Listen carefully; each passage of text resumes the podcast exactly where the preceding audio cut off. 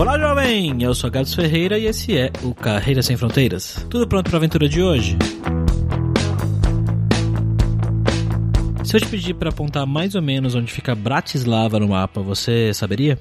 É, eu também não. Isso não é necessariamente ruim, já que aqui no podcast, né, quando a gente não sabe nada sobre um país, sobre uma cidade, a gente acaba perguntando mais e aí a experiência acaba ficando bacana tanto pra gente quanto pra você, ouvinte. A Tatiana foi inicialmente trabalhar na Europa como au pair, lá na Holanda. Ela conheceu o marido pela internet, assim como eu conheci minha esposa pela internet, olha só. E depois de um tempo foi morar aí nessa cidade que a gente conhece muito pouco aqui no Brasil, né? Tanto a cidade quanto o país, Bratislava e Eslováquia. Bom, vamos lá então ver o que, que ela tem de legal para contar pra gente.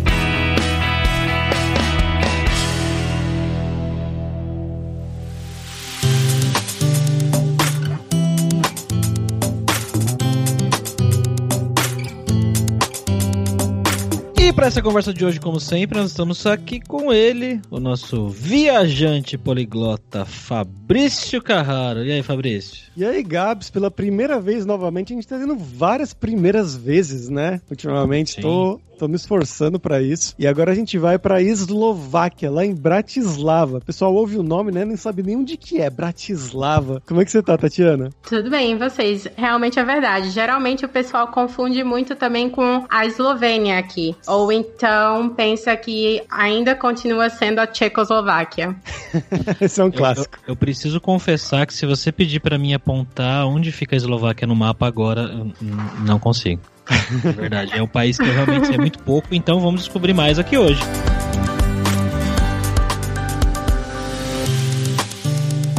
Como sempre, só o nosso jabazinho inicial aqui que o podcast Carreira Sem Fronteiras é oferecido pela Alura Língua, cursos online de idiomas, que eu, Fabrício Carraro, ajudei a desenvolver com métodos que eu utilizei e utilizo para aprender idiomas como francês, italiano, russo, polonês, grego, alemão e assim por diante. E lembre-se que o ouvinte do Carreira Sem Fronteiras tem 10% de desconto em todos os planos, para você estudar todos os níveis de inglês e espanhol com a gente pelo mesmo valor. Então vai lá em aluralingua.com.br barra promoção barra carreira e começa a estudar com a gente hoje mesmo.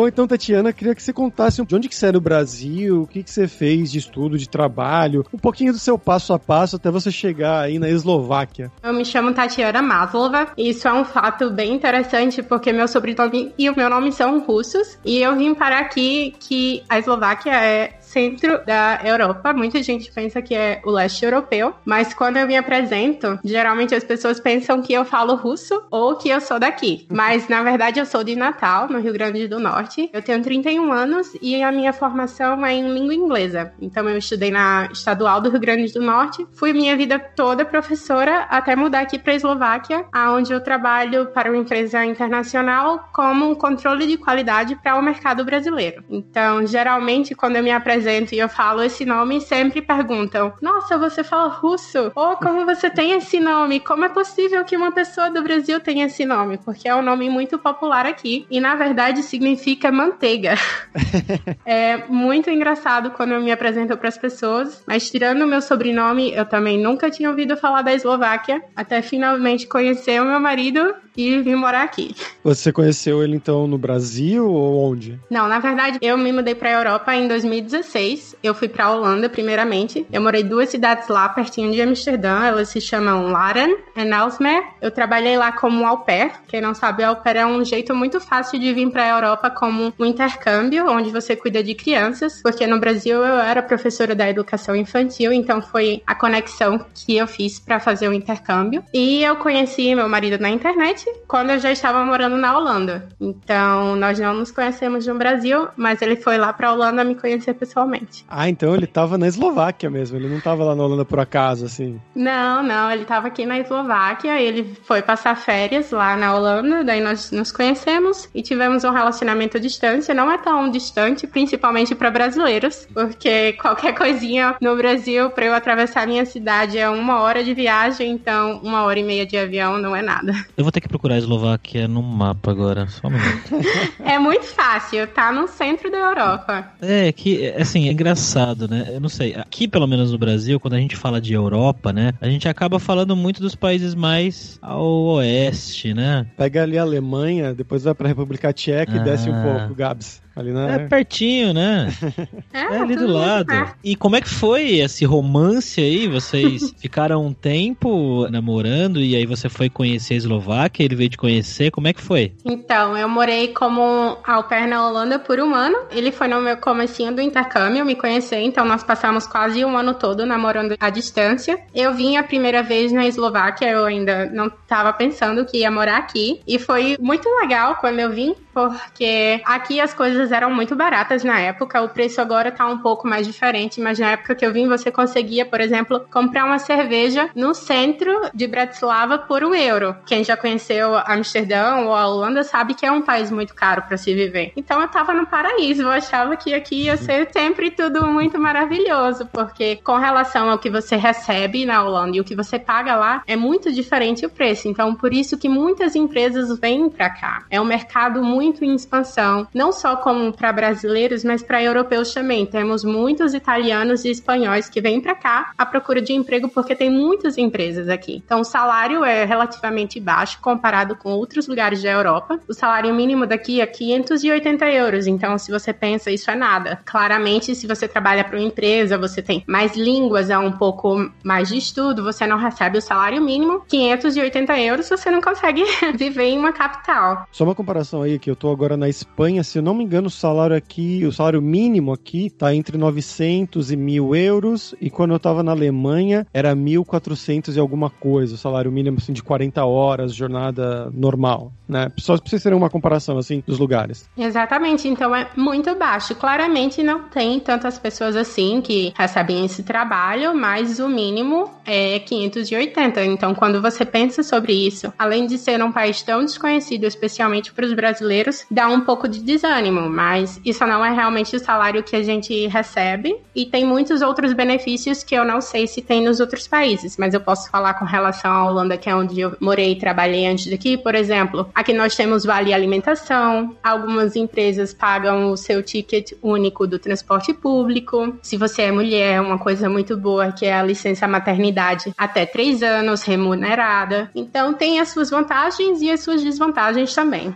E eu vou puxar novamente para o assunto do au pair, né? Que você uhum. falou que foi fazer lá na Holanda. É realmente uma oportunidade que eu vejo muitas pessoas indo fazer, né? Mas principalmente mulheres. E eu queria perguntar: você conheceu homens que fizessem também au pair ou só mulheres mesmo? Eu conheci alguns homens, não só na Holanda, mas também na Alemanha. Esse programa existe em alguns países da Europa. Eu sei de cabeça que ele existe na Áustria, Alemanha, França. França, Holanda, Dinamarca, Finlândia. Então, tem outros lugares, mas esse é o que eu sei de certeza que você consegue o visto para vir, porque você precisa de um visto de trabalho e você ganha também uma bolsa de estudos, que é muito legal. Esse programa é mais famoso nos Estados Unidos. Só que nos Estados Unidos você tem um limite de idade que é 26 anos. E eu vim com 26, então eu já não podia mais fazer nos Estados Unidos, por isso que eu escolhi a Holanda. E como eu não falo holandês, apesar de achar uma língua que é muito bonita, sei que tem gente que não acha. E eles usam muito inglês lá. É assim, é um contraste muito diferente. Se você pensar na Eslováquia e a quantidade de pessoas que falam inglês aqui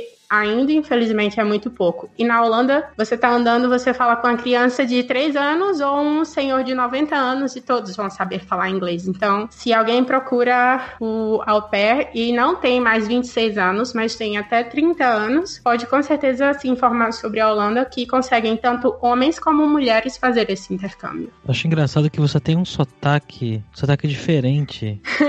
você não tá percebendo, Fabrício? É uma mescla, né? É, no início é, o sotaque nordestino, mas tem um sotaque de gente que já tá morando fora há um tempo. É, meu pai é de BH e minha mãe é de Natal, então também acho que meu sotaque já era misturado antes mesmo de sair do Brasil, porque são duas regiões diferentes. E como eu dava aula de inglês, eu sei que não existe pessoa com um sotaque perfeito, até mesmo os nativos têm o seu próprio sotaque, mas eu tentava ao máximo não ter sotaque brasileiro durante as minhas aulas. Então, eu acho que por isso que o meu sotaque é tão misturado. E em casa eu só falo inglês com meu marido, então eu não tenho muito, agora que a gente tá em quarentena aqui na Eslováquia, eu vou trabalhar de casa até janeiro. Então eu praticamente trabalho para o mercado brasileiro, mas eu não fico falando português no meu dia a dia.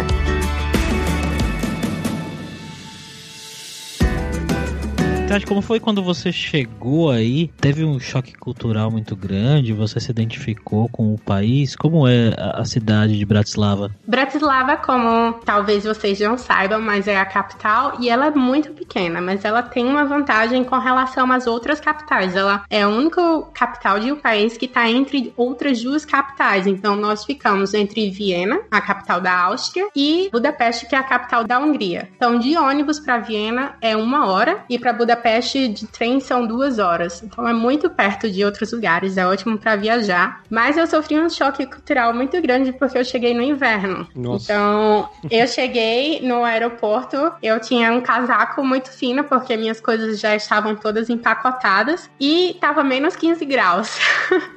eu tava saindo de Natal, 40 graus, eu cheguei aqui no outro dia menos 15, tive no outro dia uma crise de garganta que eu não conseguia falar nada. Então foi o primeiro choque, porque apesar de já ter morado na Europa, a Holanda não era tão fria assim. Então eu pensava que Bratislava ia ser tipo a Sibéria, que ia ter muita neve, que tudo ia ficar parado, mas infelizmente, para quem gosta de neve, a Eslováquia é muito bonita, tem muitos centros de esqui, mas Bratislava não neva tanto. E as pessoas também no inverno, elas ficam muito dentro de casa, porque é muito frio. Então eu senti assim que era uma cidade deserta. Natal tem um pouco mais, eu acho, hoje em dia, de um milhão de habitantes habitantes. E não chega a ser uma das maiores cidades nem do Nordeste, mas a capital aqui, Bratislava, tem meio milhão de habitantes. Então, para mim, aqui é uma cidade bem pequena para ser a capital de um país. E a Eslováquia, ao todo, tem 5 milhões de pessoas. Então, é um país muito pequeno.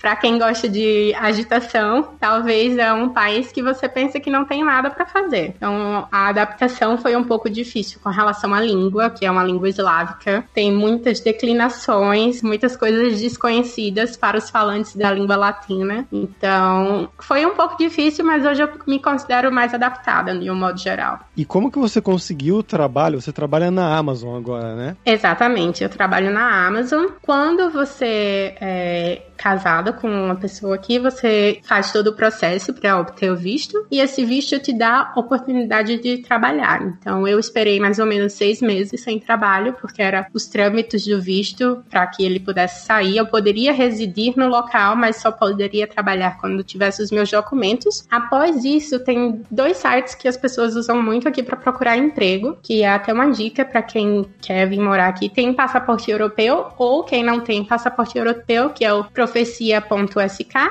e o LinkedIn. Então eu fiz o meu registro no Profecia, achei a vaga para falantes de língua portuguesa. Então isso foi uma coisa muito boa, porque é a minha língua materna e eles realmente precisam muito de pessoas que falam em português aqui. Muitas empresas, a Dell, IBM, a Amazon, elas todas têm centros aqui na Bratislava, então você encontra trabalhos que só precisem do inglês e do português, ou se você falar outras línguas europeias, como alemão, italiano, espanhol e as línguas nórdicas, que são um pouco mais difíceis, tipo dinamarquês, finlandês, tem muitas opções de trabalho aqui. Então, é para quem quer o primeiro trabalho na Europa, eu realmente recomendo construir uma carreira aqui, porque é relativamente muito mais fácil do que outros países europeus. E como que é o seu trabalho aí, Tatiana? Conta um pouco mais pra gente o que, é que você faz. O meu trabalho, a posição do meu trabalho se chama Catalog Quality, que é a qualidade do catálogo. E eu trabalho pra Amazon aqui da Bratislava, mas eu trabalho pra Amazon Brasil. Então eu passo o dia no computador. Eu fiz dois tipos de trabalho na empresa. Eu fiz trabalhos de tradução, que é o que eu sou formada para fazer. Então eu traduzia palavras de inglês para o português. E agora eu trabalho olhando o catálogo. Então para que o cliente tenha uma ótima experiência ao comprar na nossa empresa. Quando você abre a Amazon Brasil, você vai ver a descrição dos produtos. Provavelmente, se não passou por minha qualificação, ainda vai passar. Uhum. Então, eu caracterizo se as informações estão corretas quando você digita lá, digamos, iPhone 11. Então, você vai ver todos os vendedores que vendem iPhone 11. Eu coloquei os produtos juntos para que você possa comprar de uma forma mais rápida e analisar o que é um benefício para você, se é o frete grátis, se é um melhor preço. Então essa é a minha função na Amazon, recolocar os produtos de uma forma estruturada e corrigir os erros que porventura possam ocorrer no catálogo para que o cliente tenha uma ótima experiência de compra. Uma curiosidade, por que que eles têm um time em Bratislava para cuidar do português da Amazon Brasil? Então, esse time de catálogo, ele começou aqui em Bratislava. Na verdade, tem um também na Índia. Temos esse escritório de catálogo na Índia e no Japão. Agora eu acho que Londres também, se eu não me engano. E em cada localidade, eles colocam as línguas que são mais fáceis de serem encontradas. Então, por exemplo, no de Londres, como aqui é muito difícil achar pessoas que falam as línguas nórdicas, eles contratam pessoas que falam as línguas nórdicas. Aqui, como tem muita oferta de trabalho e as pessoas de Portugal e brasileiros que têm um passaporte europeu querem vir trabalhar na Europa, acham aqui uma porta de entrada. Como eu falei, não é tão difícil para quem tem um passaporte ou quem consegue um visto arrumar um trabalho aqui. Então, no Brasil, eles têm outras funções que precisam ser feitas do Brasil. Mas como aqui eles já tinham um time principal que trabalhava com Itália e Londres, eles preferiram colocar o time do Brasil aqui para que possamos trabalhar todos juntos, porque senão ia ficar só um time na América do Sul, o fuso horário ia ficar um pouco complicado. Já é complicado com a Índia e com o Japão para a gente ter os meetings, então eu acho que ia tornar tudo mais difícil, porque a Amazon tem determinados escritórios para determinadas funções em alguns lugares do mundo, e para o catálogo é aqui em Bratislava é um dos principais. Bom, a gente nem perguntou como é que foi, né, para você arrumar casa e essas coisas, porque eu imagino que você tenha ido morar já diretamente com seu marido, né? Isso, a gente veio morar. Quando você vem morar aqui na Eslováquia, todo o processo de visto é um pouco difícil, porque geralmente eles não falam na Polícia dos Estrangeiros inglês. Para mim foi fácil, porque eu tenho meu marido para traduzir, mas para pessoas que vêm de fora, é um pouco mais complicado. Geralmente você contrata uma agência para fazer o seu processo ou você contrata uma pessoa só para traduzir lá no dia. Mas com relação a casas, aqui tem uma curiosidade que eles contam a sala de estar como um cômodo da casa. Então, quando você olha o anúncio e você vê dois quartos, como eles chamam aqui, isba, que é quarto, você não tá comprando ou alugando uma casa de dois quartos como no Brasil, dois dormitórios. Você tá alugando ou comprando uma casa de uma sala e um quarto. Então, quando eu vim, eu e o meu marido, nós procuramos outro apartamento para morar e eu era responsável por visitar as casas, mesmo sem falar eslovaco, porque ele trabalhava. Então, eu chegava, olhava todas as coisas com o Google Tradutor e chegava no lugar e só tinha uma sala, não tinha um quarto. Eu ficava, cadê o outro cômodo? E a pessoa tentava me explicar com aquele inglês muito ruim. e só depois de algum tempo eu descobri isso. Então, geralmente, quem quer uma casa de um quarto e uma sala tem que procurar por casas de dois quartos, porque eles contam a sala como um quarto aqui na Eslováquia. Американская фирма Transceptor Technology приступила к производству компьютеров «Персональный спутник». E vamos pro nosso momento viajante poliglota com o Fabrício Carraro. Fabrício, você já foi para Bratislava? Já fui mais de uma vez, Gabs. Duas ou três vezes, se não me engano. Acho que duas no total. Que é uma cidadezinha, como a Tatiana falou, né? Uma cidade, uma capital, né? Então você chega imponente. Eu lembro que eu fui da minha cidade, onde eu morava na Alemanha, de ônibus até Viena. E aí em Viena eu peguei esse ônibus aí de uma hora que você tá, já tá em uma horinha, você já tá lá dentro de Bratislava. Ele passa numa ponte, assim, vira direita, você vê o nascer do sol e tudo mais. É uma coisa bem bonita. E aí o centro da cidade é bem bonitinho, assim, bem interessante. Tem algumas histórias interessantes de lá que eu achei uma coisa negativa, minha experiência, né? Foi os restaurantes. Eu quero até perguntar a opinião da Tatiana depois, que nos restaurantes eu, a gente era muito maltratado lá.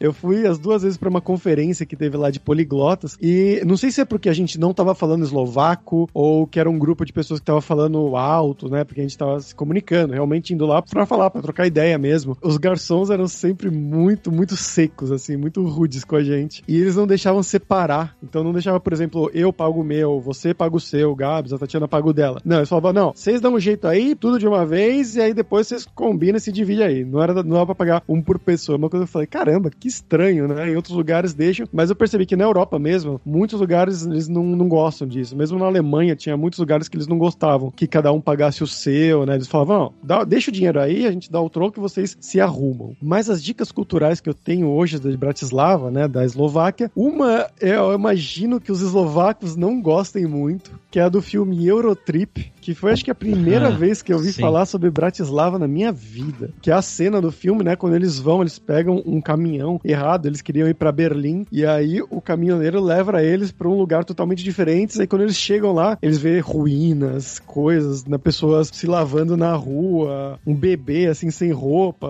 É um lugar, uma cena meio que estranha. Ou eles ficam no hotel e falam: Ah, eu só tenho cinco centavos, como é que a gente vai ficar no hotel? E aí eles ficam no hotel cinco estrelas, o melhor hotel da cidade. Então, eu lembro uma... que o cara fala assim: que ele dá uma moeda pro. Não lembro se é garçom ou o cara que carrega a mala, e aí o garçom fala: Ah, vou abrir meu próprio hotel. E, Exatamente. E se demite. É um negócio bem caricato, assim. Né? Exatamente. É, o filme é, o filme é uma comédia, uma comédia bem de humor escrachado. americano escrachado, isso dos anos 90, assim, começo dos anos 2000. É engraçado, é bem forçado, mas é engraçado. E é essa cidade é em Bratislava. Eu imagino que eles não gostem muito dessa referência aí. Eu nunca perguntei para um eslovaco o que eles acham disso. E a outra é uma banda que eu conheci muito por acaso. Eu tava passeando em Praga e aí eu tava pegando, acho que era um Uber, passeando pela cidade e indo de volta pro meu hotel, eu acho. E aí começou uma música no rádio. Eu falei, ah, que legal, né? Música bacana. Botei assim no Shazam para reconhecer. Aí apareceu lá, Mam Nateba Hut, da banda chamada Team, né? Tipo, time em inglês, T-E-A-M. Como se fosse a palavra time em inglês. Que eu fui descobrir que é uma banda de rock eslovaca. E eles estavam tocando essa música aleatoriamente numa rádio tcheca em Praga, quando eu tava passando por lá. E depois eu comecei a ouvir mais músicas deles. É um pop rock, assim, bacaninha, pra você passar o tempo. Gostei bastante. Mas vou perguntar agora pra Tatiana, né? Você já assistiu o filme Eurotrip? Você já perguntou para eles qual é que é essa relação aí? Então, eu já assisti. E quando eu cheguei aqui, eu disse, nossa, não parece nada com o filme. Mas, na verdade, o filme nem foi gravado aqui. Foi gravado na vizinha, na República Tcheca. E, se eu não me engano, mas no filme eles também não falam nem eslovaco, eles estão falando tcheco. Então não tem nada a ver com Bratislava e eles odeiam que as pessoas façam essa comparação, porque apesar de ter essa história comunista, terem muitos prédios comunistas, é uma coisa que me surpreendeu positivamente aqui. A cidade é muito limpa, não tem lixo nas ruas, tudo é muito organizado, tudo funciona, cada bairro tem sua escola, hospital, banco. Então, se você assistiu esse filme e vier para cá, você vai se surpreender, porque não parece em nada. E eu adorei saber dessa banda, eu não conhecia, eu não escuto música eslovaca, porque geralmente não, eles não gostam, não é bem falado aqui. Então vou, vou saber também sobre, vou dar uma procurada. Você teve também essa reação com os garçons ou não? Com você, eles são legais? Não, nossa, eles são terríveis.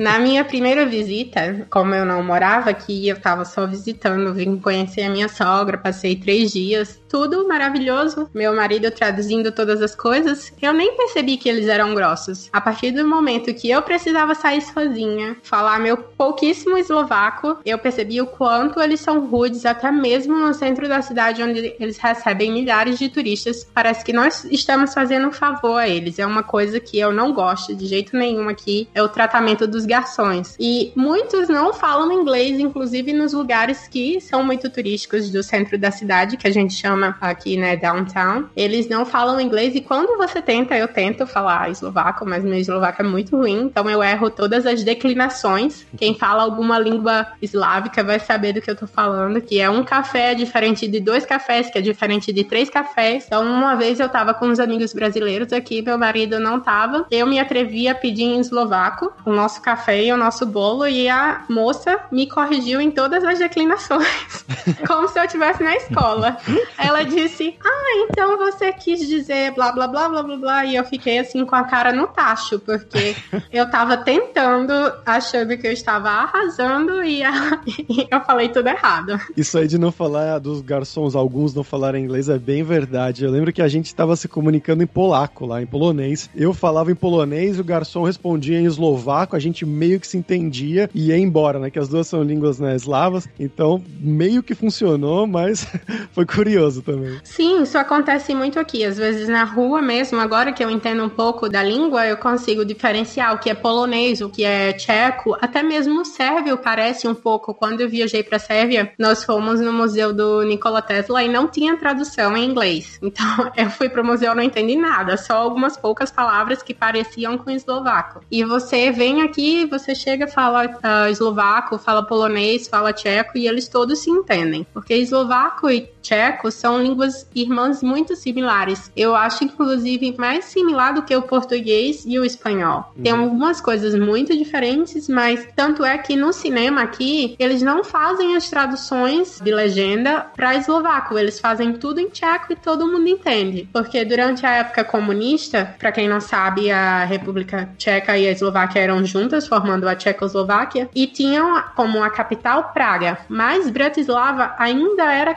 da parte eslovaca. O domínio de Praga era soberano perante a todos e passava muita TV tcheca na TV eslovaca, mas não passava TV eslovaca na TV tcheca. Então, por exemplo, meu marido nasceu ainda na Tchecoslováquia, então ele assistia TV tcheca, mas os tchecos não assistiam TV eslovaca. Então, os eslovacos entendem muito mais o tcheco do que vice-versa. Eles conseguem se comunicar perfeitamente e entender tudo, mas a população jovem, especialmente, não consegue entender quem fala eslovaco É uma coisa mais ou menos como seria o português do Brasil e o português de Portugal, que eles têm bastante acesso a novelas, músicas do Brasil, eles estão meio que acostumados com o nosso sotaque, mas a gente não tem nada, né, de Portugal na televisão, quase nada sim, praticamente. Sim. Então, quando a gente vai para Portugal falar com português, pode ser um problema muitas vezes, mas eles não costumam ter problema com a gente. Conta um pouco mais pra gente como é que é esse lado cultural da vida aí, Tatiana. O que que os eslovacos curtem sair para fazer? Qual é o programa de fim de semana de vocês aí? O meu programa de final de semana é viajar. Infelizmente, como a gente não pode, pelo momento, o meu programa é igual dos eslovacos, que é beber.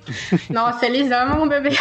Minha mãe, se estiver me escutando agora, vai estar arrasada, mas pense em uma cultura que tem forte o álcool, principalmente porque aqui é muito frio durante o inverno. Nós temos agora, tá 8 horas da noite aqui, tá escurecendo, mas durante o inverno, 4 horas já está escuro, 9 horas da manhã ainda não tá claro. Então eles gostam muito de beber, eles têm muitas variedades de bebidas. A minha bebida alcoólica favorita daqui se chama Tatrati, que é um drink que tem até 72% de álcool e antigamente tinha 82%, mas pararam de fabricar porque todo mundo tava com problemas com essa porcentagem alcoólica.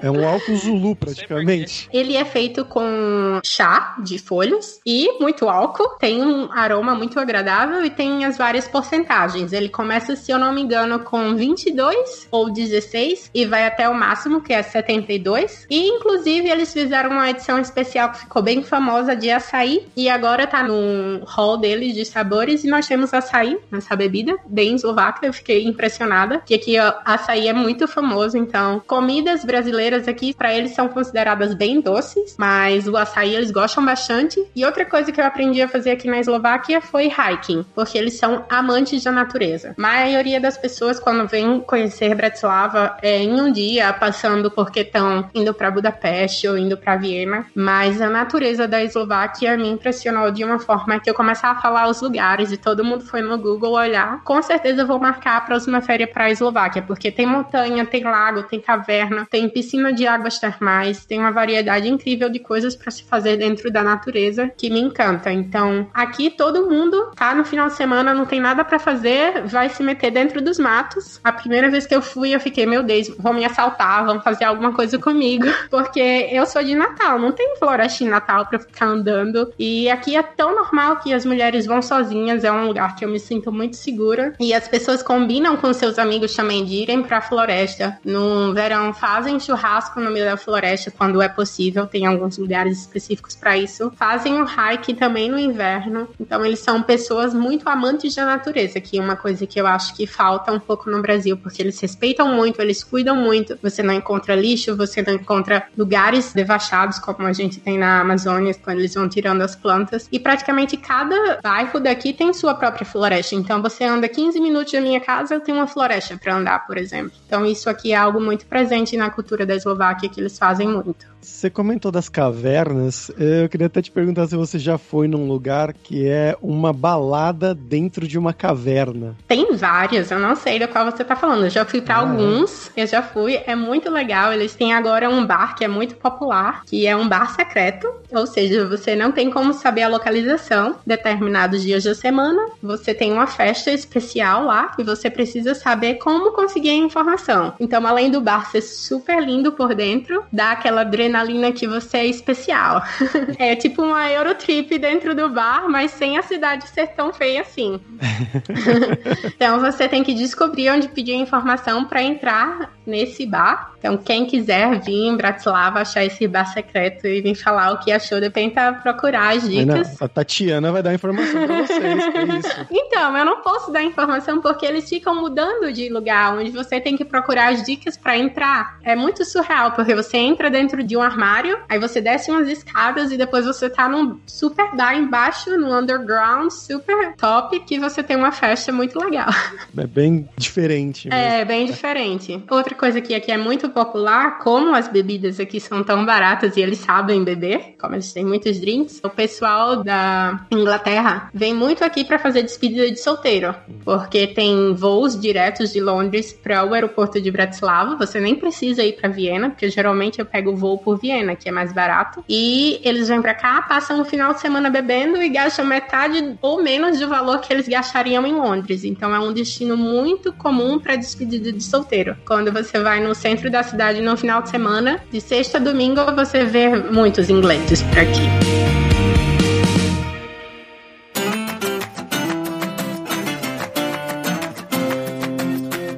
Como é que eu trabalho com os eslovacos aí? Como é que é a dinâmica na empresa? É muito diferente de trabalhar com brasileiros, você acha? No meu time, nós somos seis brasileiros. Então, eu tenho pessoas do Brasil para me comunicar. Mas quando eu comecei, eu era a única brasileira em todo o meu time. E o meu time tem mais ou menos 60 pessoas. Então, eu chegava no meu primeiro dia, dei bom dia, como eu faria em qualquer lugar que eu fosse trabalhar e ninguém me respondeu. Daí eu falei, ok, estranho. Aí no outro dia eu falei bom dia de novo e ninguém me respondeu. No terceiro dia eu falei bom dia de novo e ninguém me respondeu. Eu cheguei em casa, perguntei ao meu marido por que estava acontecendo isso. Ele disse que não é normal dar esse bom dia com tanta alegria às sete da manhã no inverno. Então é bem diferente trabalhar com eslovaco. Então tenho time dos brasileiros, eu tenho os eslovacos, mas como eu já falei anteriormente, tem muitos estrangeiros aqui em busca de melhores condições de trabalho, porque em seu país não tem o trabalho. E como tem, pelo menos na Amazon, onde eu trabalho, tem necessidade de muitas línguas diferenciadas, eu também trabalho com muito estrangeiro. Então eu diria que, claro, os brasileiros são a menor porcentagem, não só no meu trabalho, mas também no país. Eu acho que devemos ser por volta de uns 600 brasileiros em todo o país. Então é uma comunidade bem pequena. Mas eu trabalho mais com italianos, turcos e espanhóis, mais do que eslovacos. Então, eslovacos são, digamos, médio, uma quantidade média de pessoas. É um ambiente de trabalho muito internacional. Então, eu acabo que, além de não praticar o eslovaco em casa, porque eu falo inglês, eu também não pratico no trabalho, porque a língua da empresa é toda em inglês. E uma coisa no inverno que é muito engraçada é que você vê as pessoas se vestindo completamente formais e você olha para os pés e elas estão usando pantufas no trabalho. Aprovo. Eu gosto também. Porque durante o inverno, se não tá nevando, tá muito úmido, então fica o seu sapato muito sujo. E na minha empresa, pelo menos, eu creio que também em muitas outras, o piso é de carpete. Então eles têm a mania de tirar os sapatos e terem uma pantufa pra ficar usando durante o dia, já que tá frio. Então você vê gente com pantufa de bichinho, gente com a pantufa furada e eles não estão nem aí. Eu não, não levo esse hábito, eu tento limpar o meu sapato antes de entrar no escritório e a maioria dos estrangeiros também, mas para eles é algo super normal. E eles também, durante o horário de trabalho, nós temos que fazer as reuniões. Eu trabalho com a língua portuguesa, mas toda a comunicação da empresa é no inglês. Então, geralmente, quando é 11 horas, você já não pode mais marcar a reunião, porque muitos eslovacos têm a mania de comer o almoço às 11 da manhã e jantar às 4 da tarde, o que para mim é muito estranho. Eu não conseguiria almoçar às 11 horas da manhã, mas você vê vários vários eslovacos indo pra cozinha nesse horário e comendo também muito cedo. Aqui jantar sete da noite já é assim, meu Deus, você tá jantando muito tarde, você tem que comer mais cedo. O horário normal da janta de um eslovaco é entre quatro, quatro e meia, seis horas no máximo, eles já terminaram de jantar. Eu vi um pouco disso quando eu tava na Rússia também. Mas aí não sei se era uma parte mais fitness ou se é uma parte de cultura também, que eles também costumam jantar mais cedo e fala carboidratos depois das 8 da noite é proibido, não pode, algo nesse sentido. Então, pra você jantar, fazer tudo que você tem que fazer, comer, né, até as 8 e aí depois das 8, nada mais.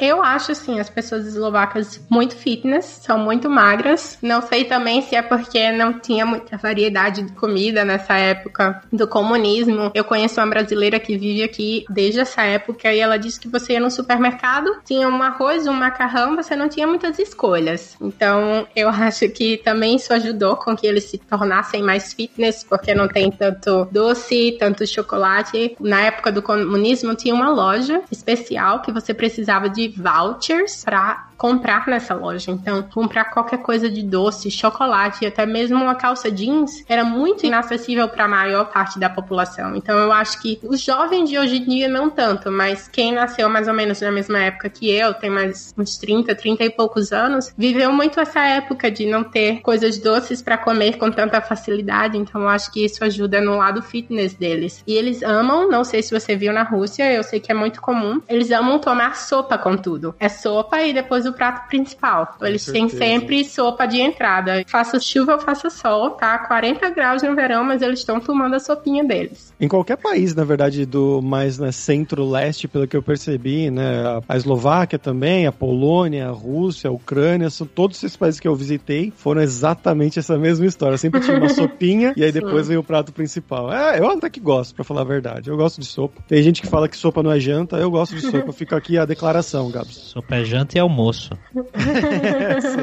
sim. então Essa... quem ama sopa vai amar a Eslováquia. É sopa do que, geralmente? A, a mais famosa daqui é tomate, abóbora e frango. Mas eles têm uma tradicional que eu adoro, que é de alho. É, ela é dentro de um pão com batata, alho e ela é deliciosa. Eu recomendo. Se você quiser beijar alguém depois, não recomendo, porque você fica com bafo. Mas se você quiser curar gripe e a ressaca, ela é maravilhosa. Você sabe o nome em eslovaco? Ai, eu vou ter que procurar como é o nome, porque eu não sei. Mas ela, geralmente, apesar deles não falarem tanto inglês, elas vão ter no cardápio traduzido. Então, pelo menos isso. Não, que eu quero fazer em casa. Ah, ah achei aqui. É, Achou? É, Chesnakova Polievka. É essa? É, isso, Polievka. Uhum. Pô, aqui em São Paulo tá uma friaca da porra. Tudo que eu queria agora era uma sopa. De alho. Essa de, de, de alho é perfeita. Ainda faço a gripe. Agora vamos falar sobre dinheiro, Tatiana. Você já falou um pouquinho que parece que viver na Eslováquia é um pouco mais barato do que viver em vários dos países aí da Europa. Mas conta pra gente então um pouco melhor como é que é essa questão do dia a dia, quanto você gasta de aluguel, de comida para sair. Claro que não precisa falar quanto são as coisas, quanto você ganha, etc. Mas mais pra gente ter uma ideia mesmo do que era aí, comparado com o que era na Holanda, que você morou um tempo, e aqui no Brasil. Aqui eu moro num, vamos dizer assim, não é o melhor bairro, mas o melhor bairro da cidade é do lado do centro, então se eu quiser ir para o centro a pé, eu consigo, são 25 minutos. Eu tenho um apartamento de uma sala e um quarto, como eu já falei, tem um pouco de confusão para quem é eslovaco isso, mas brasileiramente falando, uma sala e um quarto. Geralmente quando você aluga um apartamento aqui, você paga já os utilities, que é água, luz, internet e tudo junto. Então, uma média de aluguel no meu bairro vai entre 600 euros, com já as contas inclusas, até mais ou menos 700 euros. E você tem aqui a opção de alugar um flat, que aqui eles chamam garzonka, que é tudo junto. A cozinha, a sala, o quarto, tudo junto. A única coisa que tem separado é o banheiro. No mesmo bairro em que eu moro, varia entre 450 a 550 euros. Então, onde eu morava em Amsterdã, que não é numa cidade, vamos dizer, relativamente próxima, eu morava numa cidade que ficava mais ou menos 25 minutos de trem de Amsterdã. O mesmo aluguel de um quarto e sala num bairro bom seria 1.200 euros. Então, é metade do preço. Transporte público também é outro fator que a gente pode comparar com a Holanda, que é muito caro na Holanda e aqui é muito barato. Você pode usar o transporte público aqui conectado e você pode comprar o ticket por unidade. E aqui funciona por minuto, enquanto na Holanda funciona por parada. Então, quanto mais longe você fosse na Holanda, mais você pagava. E aqui você pode comprar o ticket de 15, 30, uma hora ou o dia inteiro. O ticket mais barato, obviamente, é o de 15 minutos e ele custa 75 centavos. Mas se você quiser e souber que vai usar mais o transporte, você pode fazer o ticket mensal, que custa apenas 27 euros por mês. E ainda tem um abatimento se você fizer por 3 meses, 6 meses ou um ano. Então você usa tanto o ônibus como o tram. Aqui não tem metrô, é uma cidade muito pequena. E eu acho esse preço incrível, porque 27 euros não é nada e você pode usar o transporte público à vontade até determinada área, porque tem as zonas aqui, como em algumas cidades no Brasil, nós temos zona 1, zona 2, zona 3, você vai entender melhor vendo um mapa. E algumas empresas ainda ajudam pagando a metade desse valor. Com relação ao alimento, algumas coisas, se você é fã de comer comida brasileira, que você vai encontrar nada. Eu demorei dois anos para encontrar tapioca e ela vem da Tailândia e eu comprei no shopping indiano. Então, comida brasileira não tem nenhum restaurante. Tinha um antes de eu me mudar para aqui, mas infelizmente faliu, não teve sucesso. E se você gosta também de comer carnes, aqui não tem uma carne de boa qualidade. Eu falaria assim, carne vermelha, aquela picanha, aquela coisa gostosa do brasileiro, não tem muito. E a empresa é responsável aqui para te dar um ticket de alimentação, que não é tão comum em outros países europeus. Algumas empresas funcionam pelo dia trabalhado e outras têm o valor do mês inteiro. Então, o mínimo que o governo eslovaco obriga que a empresa pague é 3,83 euros por dia. Então, vai ser variável. Se tem um mês que você trabalha mais dias, você não tem férias ou você não tem visita ao médico, você vai ganhar mais dinheiro. Se você pegou férias ou teve que ir ao médico, ficou de licença por algum motivo, você vai ganhar menos dinheiro. Mas você vai receber obrigatoriamente esse valor do ticket, que é fora o valor do seu salário. Então, você em algumas empresas tem que pagar uma pequena porcentagem, porque aqui na Eslováquia tudo, como qualquer lugar, tem muitas taxas, mas você recebe esse valor adicional extra. Então, eu diria que para ir numa festa que você, a maioria das festas são entradas de graça para mulheres. Você consegue beber uma cerveja na capital, no centro, por mais ou menos 1,80€, num lugar bem barato. Enquanto aqui no meu bairro, se eu for embaixo aqui no bar, você paga 85 centavos por 300 ml de cerveja. Então, comparado com outras capitais, é muito barato. Tá ótimo. Tô quase voltando para Bratislava. Eu gosto assim, Dan. Define o custo de vida de acordo com o preço da cerveja. É, é um bom índice. É. É. Se você comparar com outros lugares, por exemplo, Londres, nossa, eu paguei 7 pounds numa cerveja. Deu uma dor tão grande. É, uma dor tão grande no meu coração. Londres é triste nesse é. sentido. Nossa, é muito triste. Como falei anteriormente, o salário aqui mínimo comparado com outros países europeus é bem baixo, mas o custo de vida também não é muito alto. Então, se você tem um trabalho como o meu, você consegue se manter bem e consegue fazer suas viagens, como a Eslováquia está no coração da Europa e fazemos fronteira com outros cinco países, é muito fácil e barato viajar daqui. Você aproveitaria muito se viesse conhecer. Você já foi para os cinco? Sim, já fui para os cinco. ok, we've had a problem here. Uh, Houston, we've had a problem. Oh, no! Tatiana, pra gente fechar aqui agora é hora do perrengue, que é a hora que a gente pede pros nossos convidados contarem histórias engraçadas, gafes, micos, coisas que têm ocorrido aí nesse seu tempo fora do Brasil. Então, eu acho que eu vou começar com o primeiro, enquanto eu ainda morava na Holanda. Eu falava inglês muito bem, eu era professora de inglês e eu queria muito aprender holandês. E eu peguei um trem no meu primeiro mês, saindo de Amsterdã para voltar para minha cidade. Eu tava lá escutando minha música e o trem parou em uma estação que eu não conhecia, mas eu pensei pensei, nossa, ele só mudou de rota. Só que ele parou e ele deu um aviso, todo em holandês, que eu não entendi nada. E eu continuei no trem. Eu vi várias pessoas saindo, mas eu continuei. No... Daí se passaram 15 minutos, 20 minutos e nada de chegar à minha parada. E era um trem às 10 horas da noite. Então tinha muita gente dormindo, não tinha muita gente no meu vagão e muitas pessoas estavam dormindo. Quando eu andei para procurar uma pessoa, perguntei, nossa, mas não vai parar em tal parada? Aí a pessoa falou, ah, eles avisaram que o trem mudou de direção e agora a próxima parada fica na Alemanha. e eu tava assim? sem meu passaporte, eu tava sem dinheiro, eu só tava com minha carteirinha, que eu era residente da Holanda. Eu entrei em desespero, eu tinha 10% da minha bateria. Eu queria morrer. Eu pensei, vou chegar na Alemanha, vai ter um check-in de passaporte, eu vou ser deportada, eu só tô aqui há um mês. e daí eu comecei a ligar desesperadamente para minha host family e explicar, olha, eu não entendi nada do que eles falaram em holandês, por que, que eles não falavam em inglês? Eles falam inglês o tempo todo, quando é algo importante, eles só falaram em holandês. Aí a minha host family olhou para mim e disse assim: "Ah, aproveita que você tá na Alemanha e toma uma cerveja, cerveja cervejas de aí são muito gostosas.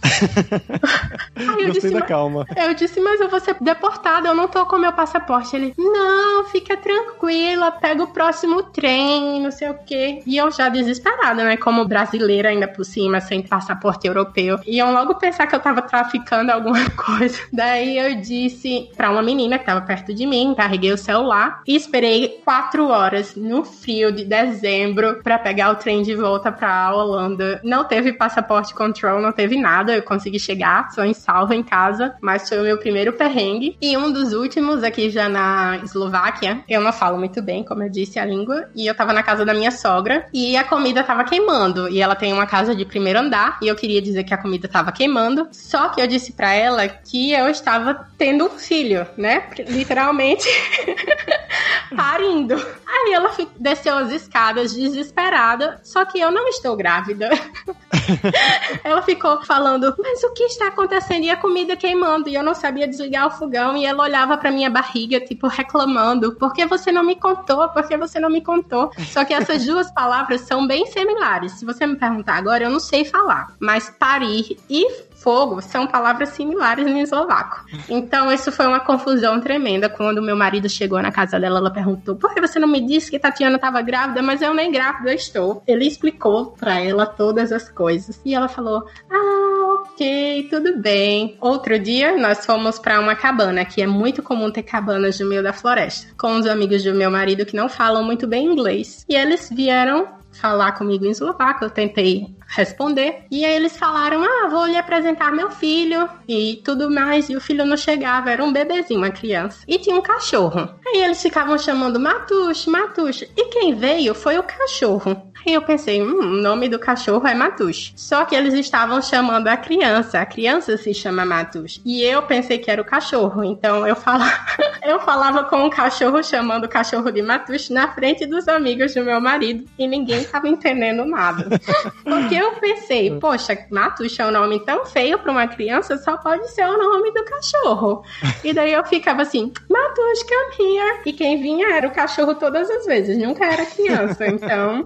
Ele já assumiu o nome. É, a criança nunca apareceu, eu nem lembro como é o nome do cachorro, mas não é Matush. Muito bom, Tatiana. Não, você me fez ter um déjà vu aqui, que eu passei pela mesma coisa na Holanda, que eles pararam o trem e começaram a ter um aviso em holandês, e eu entendi algumas palavras assim, sabia que não ia parar, e aí eu, por sorte, eu saí do trem e comecei a fazer amizade com uma senhora holandesa lá, que ela me ajudou, e aí a gente esperou quase uma hora pra pegar o próximo trem, mas parece uma coisa comum isso, né, de mudar e parar e ninguém sabe nada. Então, é comum, geralmente acontece nesse trecho da minha cidade, porque ele conecta Amsterdã com Utrecht, então eu morava entre as duas cidades. E eles geralmente falam inglês, mas eu não sei porquê dessa vez eles não falaram. Eles só falaram em alemão e em holandês. Quem entendeu saiu, eu que não entendia fiquei lá. E só fiquei sabendo porque fui atrás procurar. Senão eu ia ficar eternamente no trem. Ia vir parar na Eslováquia, porque depois da Alemanha o trem vinha para Viena. Então eu ia vir parar aqui no meu marido sem nem, nem saber que eu ia estar.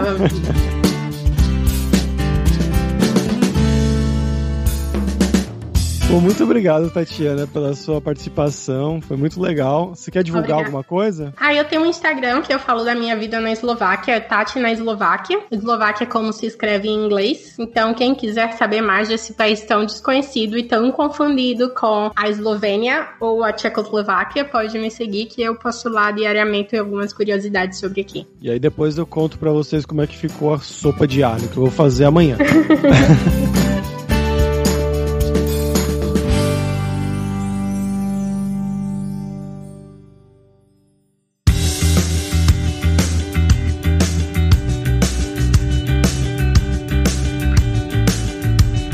pessoal, por hoje é isso. Jakujem, que é obrigado em eslovaco pela sua audiência. E se você gosta do Carreira Sem Fronteiras, recomende para cinco amigos, para nossa comunidade crescer sempre cada vez mais. E entre no nosso grupo do Facebook, o Carreira Sem Fronteiras, para você ter mais dicas sobre empregos, mercado de trabalho no exterior, tecnologia e também sobre a língua inglesa ou algum outro idioma. E não deixe de conhecer a Lura Língua para você reforçar o seu inglês e o seu espanhol e dar aquela força, tanto no seu currículo quanto na sua vida profissional. Algo que a Tatiana destacou muito bem, que ela trabalha lá, o time dela, a língua oficial dela é, além do português, claro, o inglês, trabalhando para Amazon lá em Bratislava. E só lembrando que o 20 do Carreira Sem Fronteiras tem 10% de desconto em todos os planos. Então vai lá em aluralingua.com.br barra promoção, barra carreira e comece a estudar com a gente hoje mesmo. Além também, é claro, da alura.com.br que tem mais de 1.100 cursos de tecnologia, tanto nas áreas de programação, marketing, design, business, soft skills, cursos de como você criar o seu currículo em inglês ou espanhol para mandar para o exterior, como você arrumar o seu LinkedIn, que é uma das ferramentas que a Tatiana comentou, que é uma das mais importantes lá na Eslováquia. Então, com certeza vai ter o curso para você. Então, pessoal, até a próxima quarta-feira com uma nova aventura em um novo país. Tchau, tchau.